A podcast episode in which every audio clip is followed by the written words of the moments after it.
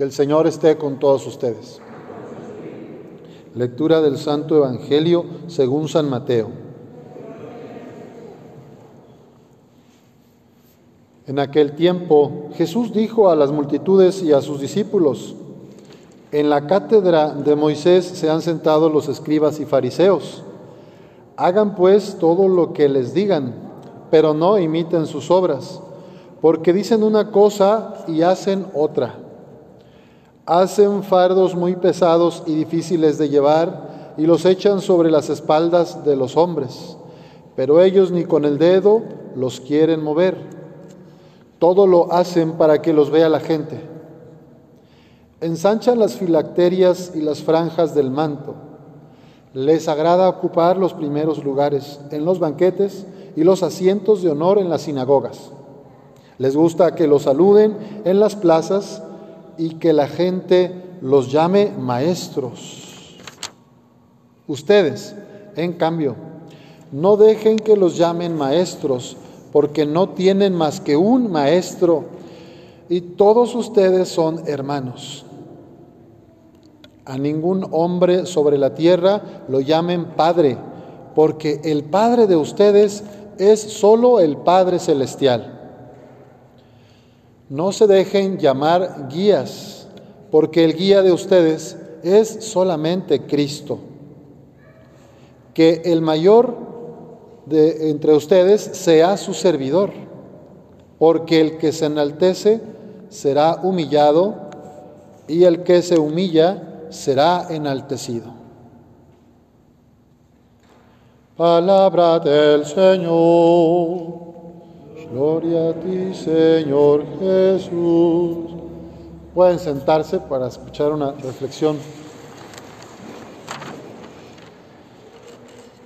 Segundo martes de Cuaresma y la palabra de Dios nos sigue invitando a reflexionar en la conversión, en nuestra conversión personal, pero también en la conversión de la sociedad y en la forma en que las autoridades, empezando por la misma iglesia, nuestra iglesia católica, y las autoridades civiles o políticas, llevan adelante el acompañamiento del pueblo o de las personas a las que se supone deben servir o acompañar.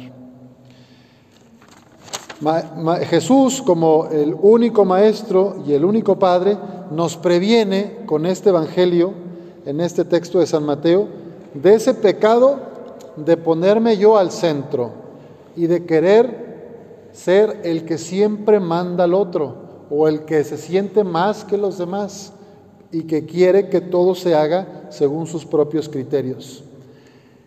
Utilizando la figura de los fariseos y de los escribas, Jesús enseña a sus amigos y amigas, a sus discípulos, en la cátedra de Moisés, la cátedra es la silla, es como un trono donde el profeta Moisés, que en las sinagogas, sobre todo en Jerusalén, en el templo principal, estaba ahí, se han sentado escribas y profetas.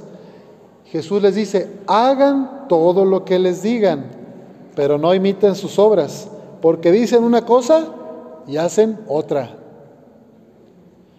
Hacen fardos muy pesados y difíciles de llevar y los echan sobre las espaldas. ¿Cuáles son esos fardos? Preceptos, mandamientos, normas humanas que hacían que ellos enriquecieran más. Utilizando el nombre de Dios, también engañaban a los pobres y ponían cargas, pero ellos ni con el dedo querían mover.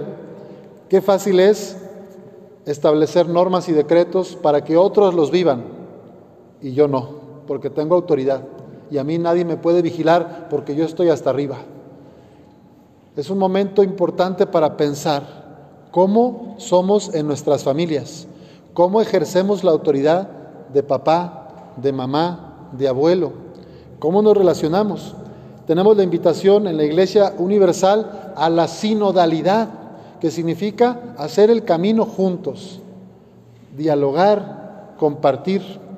El Papa nos viene invitando ya desde hace varios años, en nueve años que lleva de, pontífice, nos ha invitado a la cultura del encuentro, a la cultura del diálogo y atacar y a estar combatiendo la cultura de la autorreferencialidad, que es ponerme yo al centro, ponerme a mí como lo que tiene que regir a los demás. En la teología, cuando estudié el bachillerato en teología que pide la iglesia para ser sacerdote, me gustó mucho la explicación que dio un profesor sobre el pecado original. Cómo entender hoy, en el siglo XXI, el pecado original. Y nos decía, una manera de entender el pecado original es ver que por la caída de nuestros padres, por aquella intervención del enemigo que los engaña y que Adán y Eva en el primer tiempo de la humanidad pues caen en la tentación, ¿verdad? A partir de entonces se desalinearon nuestras tres potencias, inteligencia, voluntad y libertad, razón, corazón y acción. Entonces, ¿cómo entendemos el pecado original? Como esa inadecuación entre lo que creo y lo que hago, entre lo que pienso y quiero que otros hagan, pero yo no lo hago. Se fijan, hay una distancia. Decimos cada año, voy a hacer este propósito. Ahora que viene la cuaresma, ya no voy a tomar coca, o no sé, cada quien. ¿De qué me sirve, verdad? La abstinencia de la carne o de algún dulce si sigo comiendo prójimo.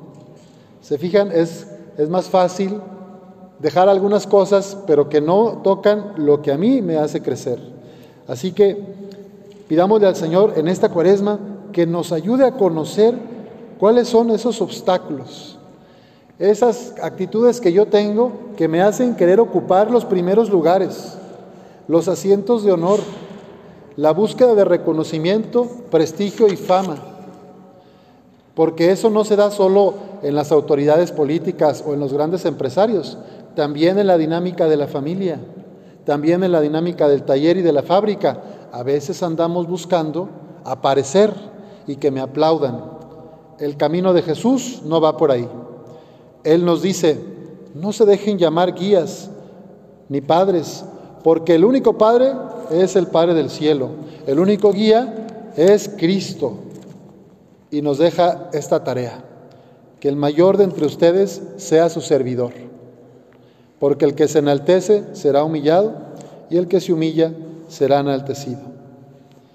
Que Nuestra Señora, la Virgen María, desde su humildad, desde su apertura a la voluntad del Padre, interceda para que podamos también nosotros disponernos y ser dóciles a las invitaciones del Espíritu Santo.